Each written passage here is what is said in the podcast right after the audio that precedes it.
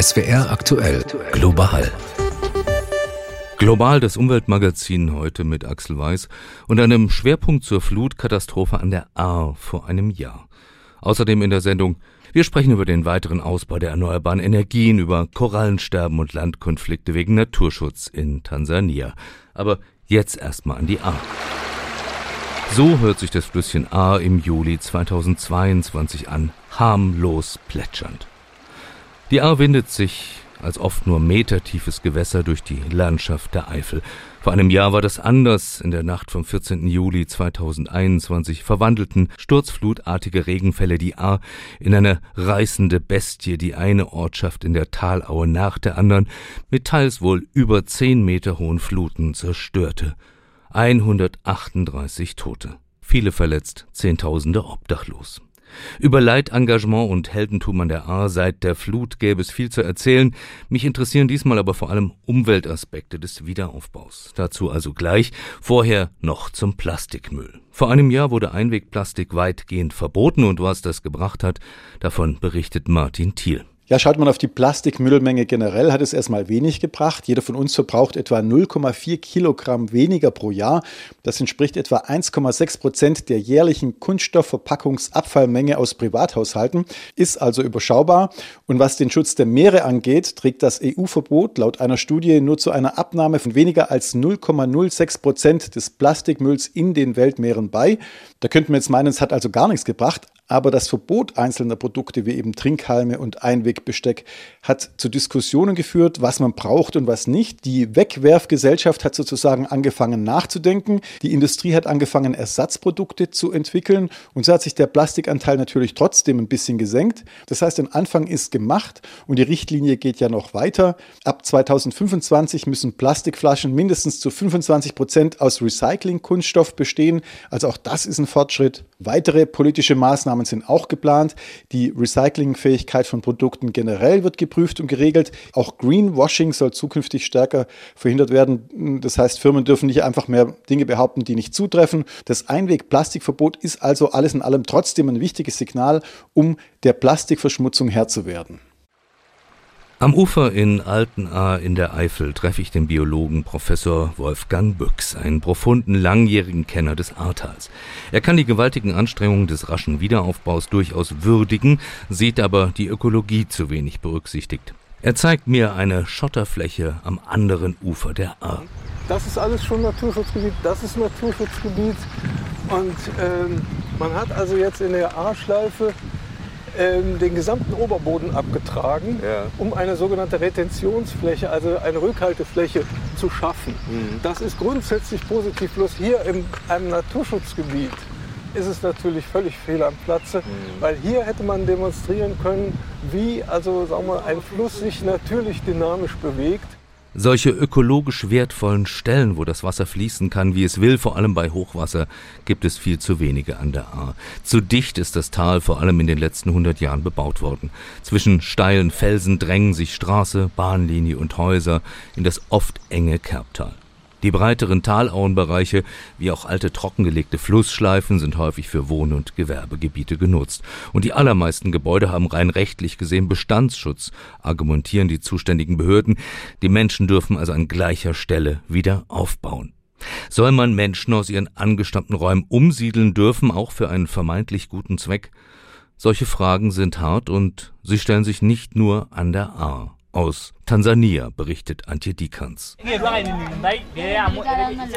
Kenia ist ihr Zufluchtsort. Im Schatten unter Bäumen haben sich etwa 70 Maasai versammelt, Männer, Frauen und einige Kinder. Sie wurden von Land im benachbarten Tansania, das sie als ihr eigenes ansehen, vertrieben. Polizisten und Sicherheitskräfte kamen mit Waffen, erzählt eine Frau. Ihren Namen will sie aus Angst vor den Behörden nicht nennen. Sie sagten, das Land gehöre der Regierung, wir sollten es verlassen. Aber wir wussten nicht, wohin wir gehen sollen. Dann haben sie geschossen, sogar auf Frauen und alte Leute. Sie haben unsere Häuser zerstört und unser Vieh geschlachtet. Da haben wir beschlossen, nach Kenia zu fliehen. In dem Konflikt geht es um ein rund 1500 Quadratkilometer großes Areal nahe dem berühmten Gorongoro-Krater am Rande der Serengeti. Die tansanische Regierung sagt, dass sie hier ein Schutzgebiet einrichten will und die Maasai darum umgesiedelt werden sollen. Insgesamt sind etwa 70.000 Menschen betroffen. Doch viele weigerten sich, ihre Felder aufzugeben. Ihrer Meinung nach geht es der Regierung nur um Geschäfte mit den Vereinigten Arabischen Emiraten. Luxustouristen wollten in der tierreichen Savanne auf die Jagd gehen, sagt ein Mann, der sich als Priester vorstellt. Die Regierung gibt das Land an die Araber, damit die Tiere töten und als Trophäen mitnehmen können. Wir sind dabei mit unseren Viehherden im Weg. Aber das ist das Land unserer Vorfahren. Wir können es nicht einfach verlassen. Tatsächlich hat ein Unternehmen mit Sitz in Dubai schon seit den 90er Jahren eine Jagdlizenz in der Region. Um die Nutzung des Gebiets gab es immer wieder Auseinandersetzungen. Dieses Mal eskalierten sie besonders schnell. Ein Polizist wurde nach Angaben der tansanischen Behörden getötet. Viele Maasai erlitten Schusswunden oder wurden niedergeprügelt. Juma Ole Sampurab, ein Arzt in einer Gesundheitsstation hinter der Grenze in Kenia, behandelte einige davon. Seine Patienten seien verzweifelt, erzählt er. Viele von ihnen hatten Felder, sie haben Mais und Bohnen angepflanzt. Dann wurden sie weggejagt und mussten ihren ganzen Besitz zurücklassen, teils auch ihre Kühe und Ziegen. Viele von ihnen haben geweint, weil sie nichts mehr zu essen haben. Die Felder der Maasai sind aus Sicht der tansanischen Behörden eines der Hauptprobleme. Sie zitieren eine Studie, wonach die landwirtschaftliche Fläche in den vergangenen Jahren um das 200-fache zugenommen hat. Dadurch würde der Lebensraum der Wildtiere zu stark eingeschränkt. Für die geflohenen Maasai in Kenia ist das nur ein Vorwand. Ihre große Sorge ist, dass sie nicht mehr zurückkehren können. Wir können nur noch beten, sagt der Priester. Bei uns gibt es ein Sprichwort. Wenn du von einem Nashorn gejagt wirst und im Gras eine Schlange lauert, gibt es keinen Ausweg mehr. So geht es uns jetzt. Die tansanischen Behörden haben rund um das Gebiet inzwischen Pfähle eingeschlagen. Jetzt soll noch eine Straße angelegt werden. Für die Maasai wäre das die Grenze. Bis hierhin und nicht weiter. Zurück an die Ahr. So verständlich das ist, Häuser am gleichen Ort wieder aufzubauen, es ist ein Riesenproblem. Denn die Häuser sind bei Hochwasser nicht nur selbst gefährdet, sondern sie wirken auch als Wasserbremse und sorgen damit für Rückstau und damit steigende Wasserpegel. Der Fluss gehört hier zur Natur und man muss den Fluss auch als solches akzeptieren und kann nicht versuchen, ihn mit technischen Maßnahmen äh, wer weiß wie einzuengen, wenn man ihm genug Raum gibt und in den äh, Oberläufen und in den Seitenzuflüssen äh, entsprechende Rückhalteflächen schafft, dann kommt man da schon mit klar, zumindest besser als bei der letzten Flut. Man könnte also schon die Spitze nehmen, die also hier zu diesen katastrophalen Folgen geführt hat. Hochwasser hat es an der Ahr schon immer gegeben, sonst wäre das steile Tal sicher nicht so scharf in die Landschaft eingeschnitten. Beim großen Hochwasser 1810 zum Beispiel kam die gleiche Wassermenge vom Himmel wie 2021. Das Hochwasser selbst blieb aber viele Meter niedriger, weil der Fluss noch mehr Platz hatte. Extremwetter wie Dürren oder Sturzfluten werden häufiger. Dafür sorgt der Klimawandel und zwar weltweit. Selbst in Alaska sind die Klimaveränderungen massiv spürbar berichtet Katharina Wilhelm. Wenn Klimaforscher John Walsh von der Universität in Fairbanks in Alaska aus dem Fenster seines Gebäudes sieht, dann sieht er neben dem satten Grün im Sommer die weißen Bergspitzen am Horizont. Eine malerische Landschaft. Doch der Wissenschaftler sieht anhand seiner Daten, die er und sein Team analysieren, noch mehr. Den Klimawandel. Was heraussticht, ist, dass Alaska sich schneller erwärmt als alle anderen Teile der USA, fast doppelt so schnell wie die übrigen Bundesstaaten. Die Folgen, sie sind fatal. Schmelzende Gletscher. Es gibt zum Teil weniger Packeis. Für einige Tierarten wie Eisbären bedeutet das auch, dass Jagdrouten nicht mehr erreichbar sind. Die Nahrungssuche wird schwieriger. Und nicht nur das.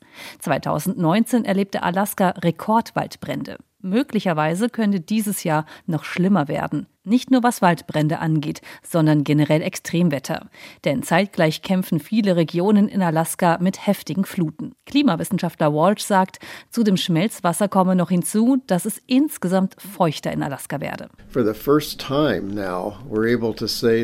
können zum ersten Mal feststellen, dass der Niederschlag in jeder Region, in jeder Klimaregion des Bundesstaates zunimmt.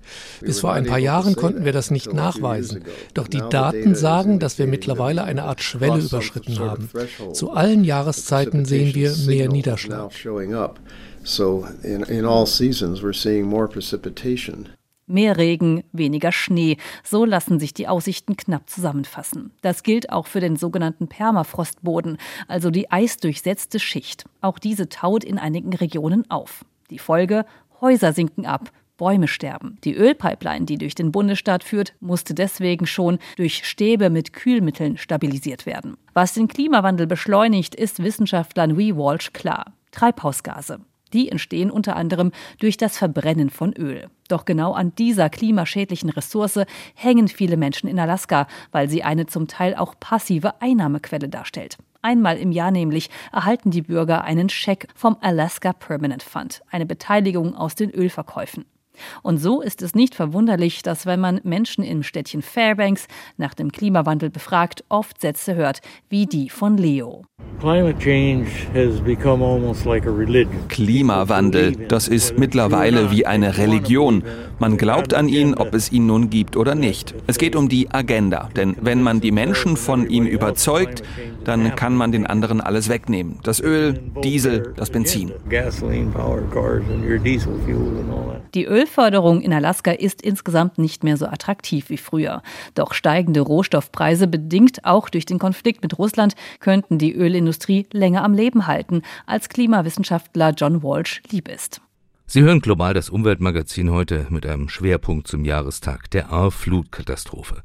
Die Kleinstadt Bad 9 a Weiler ist noch immer schwer gezeichnet von den Fluten. Hier treffe ich die Landrätin Cornelia Weigand.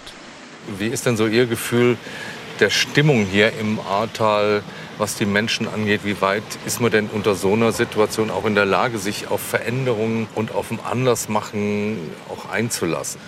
Ganz viele Menschen haben sehr, sehr viel verloren, fangen bei ein bisschen über Null an. Und damit ist aber der Wunsch da, okay, das hat was mit Klimawandel zu tun, das hat was mit Hochwasser zu tun, ich will anders machen. Mhm. Denen ist klar, genauso weiter wie vorher funktioniert nicht. Wenn ich schon Hochwasserschutz betreiben muss, eigentlich gar nicht weiß, dass, wie ich vorher geheizt habe im ländlichen Raum, das sind viele Einfamilienhäuser gewesen, die haben eine individuelle Heizung gehabt. Und im Normalfall ist das dann Heizöl oder Flüssiggas gewesen. Und beides ja. ist keine Alternative mehr. Das heißt, da ist ein ganz starker Wille da. So wie es inzwischen aussieht, wird vielerorts an der Ahr künftig mit erneuerbaren Energien geheizt. In Maischoss und Dernau etwa in Nahwärmenetzen mit Holzpellets und Solarenergie. Und es wird sogar etwas deutschlandweit extrem Seltenes geben, ein sogenanntes kaltes Nahwärmenetz. In einem provisorischen Containerbüro besuche ich Paul Gahan von der Energieagentur Rheinland-Pfalz und Niki Korzisek aus dem kleinen Ort Rech. Stolz zeigen sie mir eine Karte und berichten, wie die 700 Seelengemeinde Rech komplett auf Ökoenergie umstellen will. Das ist so eine Wasserwärmepumpe. Mhm. Ja? Wir okay. gehen tief bei ca. 100 Meter mhm. ja? und mit einem Glukosegemisch holen wir unser Wasser, bringen die an die Wärmepumpe. Die Wärmepumpe haben eine sogenannte Wärmetausche. Mhm. Tausche, ja? Und diese Wärmetausche wandelt jetzt äh, die Wärme um auf die gewünschte Temperatur im Super. Haus. Das ist ja echt, das ja. klingt gut. Ja, ja. Um, ähm. Wir wundern uns auch, dass, warum das noch nicht in Deutschland äh, ja. bis jetzt gemacht ist. Seid ihr so fortschrittlich in Recht? Selbstverständlich, ja. Wir versuchen, die Energiewende tatsächlich praktisch umzusetzen, unabhängig von Gas und Öl zu werden und das möglichst mit CO2 äh, und grünen Energien zu machen. Mhm. Der Paul unterstützt uns. Aber das ist ja wahrscheinlich auch nicht so einfach, da so einen Schalter umzulegen, zu sagen, okay, wir gehen jetzt weg vom Öl, oder? Naja gut, ich sag mal so, nachdem äh, nach der Flut alles kaputt war oder viele Teile kaputt waren, äh, haben wir uns zum Ziel gesetzt, das jetzt so zu machen, dass die äh, nachfolgende Generation in 50, 60 Jahren sagt, das haben die damals gut gemacht. Und ähm, wir bauen auf möglichst moderne und zukunfts- und CO2-neutrale Energieform. Apropos Energieversorgung. Die Rahmenbedingungen für erneuerbare Energien sind vom Bundestag neu geregelt worden. Björn Dake über den künftigen Ausbau der Ökoenergien. Etwa 600 Seiten umfassen die verschiedenen Energiepakete der Ampel. Das wichtigste darin, das sogenannte Wind-an-Land-Gesetz. Die Bundesregierung verpflichtet die Länder in den nächsten zehn Jahren eine bestimmte Fläche für Windräder auszuweisen. Im Schnitt sind es zwei Prozent. Die kleineren Stadtstaaten Bremen, Hamburg und Berlin müssen nur 0,5 Prozent ausweisen. Wo mehr Wind weht, müssen auch mehr Flächen her. Niedersachsen, Brandenburg, Thüringen, Sachsen-Anhalt, Hessen und Rheinland-Pfalz werden zu 2,2 Prozent verpflichtet. Wie die Länder ihr Ziel erreichen, können sie selbst entscheiden. Mindestabstände zu Wohnhäusern sind zum Beispiel weiter möglich. Und die Landesregierungen können auch Tauschgeschäfte mit anderen Ländern eingehen. Wenn sie das Ziel aber nicht schaffen, werden alle bisherigen Abstandsregeln aufgehoben. Das soll Druck machen, mehr Flächen für Windkraft zu reservieren. Die Bundesregierung definiert den Ausbau der Erneuerbaren mit dem Gesetz als überragendes öffentliches Interesse. Das heißt, Planungen und Genehmigungen werden vereinheitlicht. Zum Beispiel bei der Prüfung, ob seltene Vögel in der Nähe von Windrädern brüten. Bisher gibt es in den Ländern dafür unterschiedliche Regeln. Der jetzt gefundene Kompromiss der Ampel sieht außerdem vor, dass die Ökostromumlage dauerhaft wegfällt. Seit Anfang des Monats liegt sie ohnehin bei 0 Cent. Der FDP war es aber wichtig, die Umlage ein für alle Mal zu streichen. Stromkunden haben über die Umlage jahrelang den Ausbau der Erneuerbaren mitfinanziert. Auf Druck der FDP hat die Ampel auch das Ziel aufgegeben, bis 2035 ein klimaneutrales Stromsystem anzustreben. Die Liberalen halten so ein Zwischenziel nicht für sinnvoll. Es steht auch nicht im Koalitionsvertrag. Erhalten bleibt eine andere Zielmarke. In acht Jahren sollen 80 Prozent des Stroms aus Sonne, Wind, Wasser oder Biomasse kommen. Aktuell sind es nach Berechnungen von Branchenverbänden knapp 50 Prozent. In nächster Zeit könnten aber erstmal wieder mehr Kohlekraftwerke Strom liefern. Der Bundestag wird diese Woche wohl beschließen, dass Energiekonzerne in den nächsten knapp zwei Jahren wieder Kraftwerksblöcke hochfahren dürfen. Das soll helfen, die Gasreserven zu schonen. Die Windenergie soll künftig mehr Fläche bekommen, sicher kein Fehler, denn die letzte Bilanz des Ausbaus der Windkraft, die war gar nicht so prickelnd, weiß Nick Schader. Rund 300 neue Windräder wurden in den ersten sechs Monaten in den Bundesländern genehmigt. Das ist etwas weniger als im gleichen Vorjahreszeitraum und nur ein Drittel dessen, was in guten Jahren an Genehmigungen erteilt wurde. In Bayern wurden lediglich vier, in Sachsen nur zwei Windräder genehmigt. Spitzenreiter ist aktuell Nordrhein-Westfalen mit 79, gefolgt von Schleswig-Holstein und Niedersachsen. Der Wirtschaftsverband Windkraft befürchtet ein deutliches Unterschreiten der Ausbauziele der Bundesregierung. Das zuständige Bundeswirtschaftsministerium teilte dem SWR mit, dass zum Erreichen der Klimaziele rund dreimal mehr Windräder genehmigt werden müssten als im ersten Halbjahr dieses Jahres. Gleichzeitig betonte man, dass durch das neue Wind-an-Land-Gesetz zukünftig alle Bundesländer zum Ausbau verpflichtet würden. Auch Holzenergie wird teilweise beim Wiederaufbau der Heizsysteme an der A eingesetzt. Ob das dauerhaft so eine gute Idee ist? Zumindest derzeit übersteigt nämlich die Nachfrage nach Holz das nachhaltige Angebot, ergab eine aktuelle Studie des WWF, Alice Thielson. Es gibt schon heute nicht genug Holz, um die Nachfrage nachhaltig zu decken. Weder in Deutschland noch weltweit. Das geht aus einer Studie der Umweltorganisation WWF gemeinsam mit der Universität Kassel hervor, die heute vorgestellt wurde wenn die Artenvielfalt nicht gefährdet werden soll und wenn nur so viel Holz geerntet wird, wie auch in angemessener Zeit wieder nachwächst, dann könnten pro Jahr nur drei bis vier Milliarden Kubikmeter Holz aus den Wäldern genommen werden. Der reale Verbrauch liegt aber schon jetzt zwei Milliarden Kubikmeter jährlich darüber. Gleichzeitig steigt die Nachfrage nach Holz in allen Bereichen für Verpackungen, Kleidung als Plastikersatz oder für Energie. Der WWF fordert vor dem Hintergrund mehr Waldschutz und weniger Holzverbrauch. Allein der riesige Energiehunger sei mit Holz nicht zu decken. Der Verband plädiert für Kaskadennutzung, sprich den Rohstoff erst in ein langlebiges Produkt wie Möbel stecken, später zu Spanplatten recyceln und erst am Ende für Energie verfeuern. Der deutsche Holzverbrauch liegt mit über einem Kubikmeter pro Kopf im Jahr mehr als doppelt so hoch wie der weltweite Durchschnitt.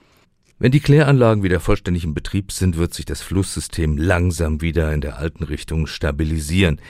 Das kann man von einem im globalen Maßstab viel wichtigeren aquatischen Ökosystem leider nicht behaupten. Die Korallen Sie sterben langsam, aber sicher. Thema war das dieser Tage bei der 15. Internationalen Korallenkonferenz mit über 1000 Forschenden an der Uni Bremen. Hier der Bericht von Nikolaus Golsch zum Auftakt der Konferenz.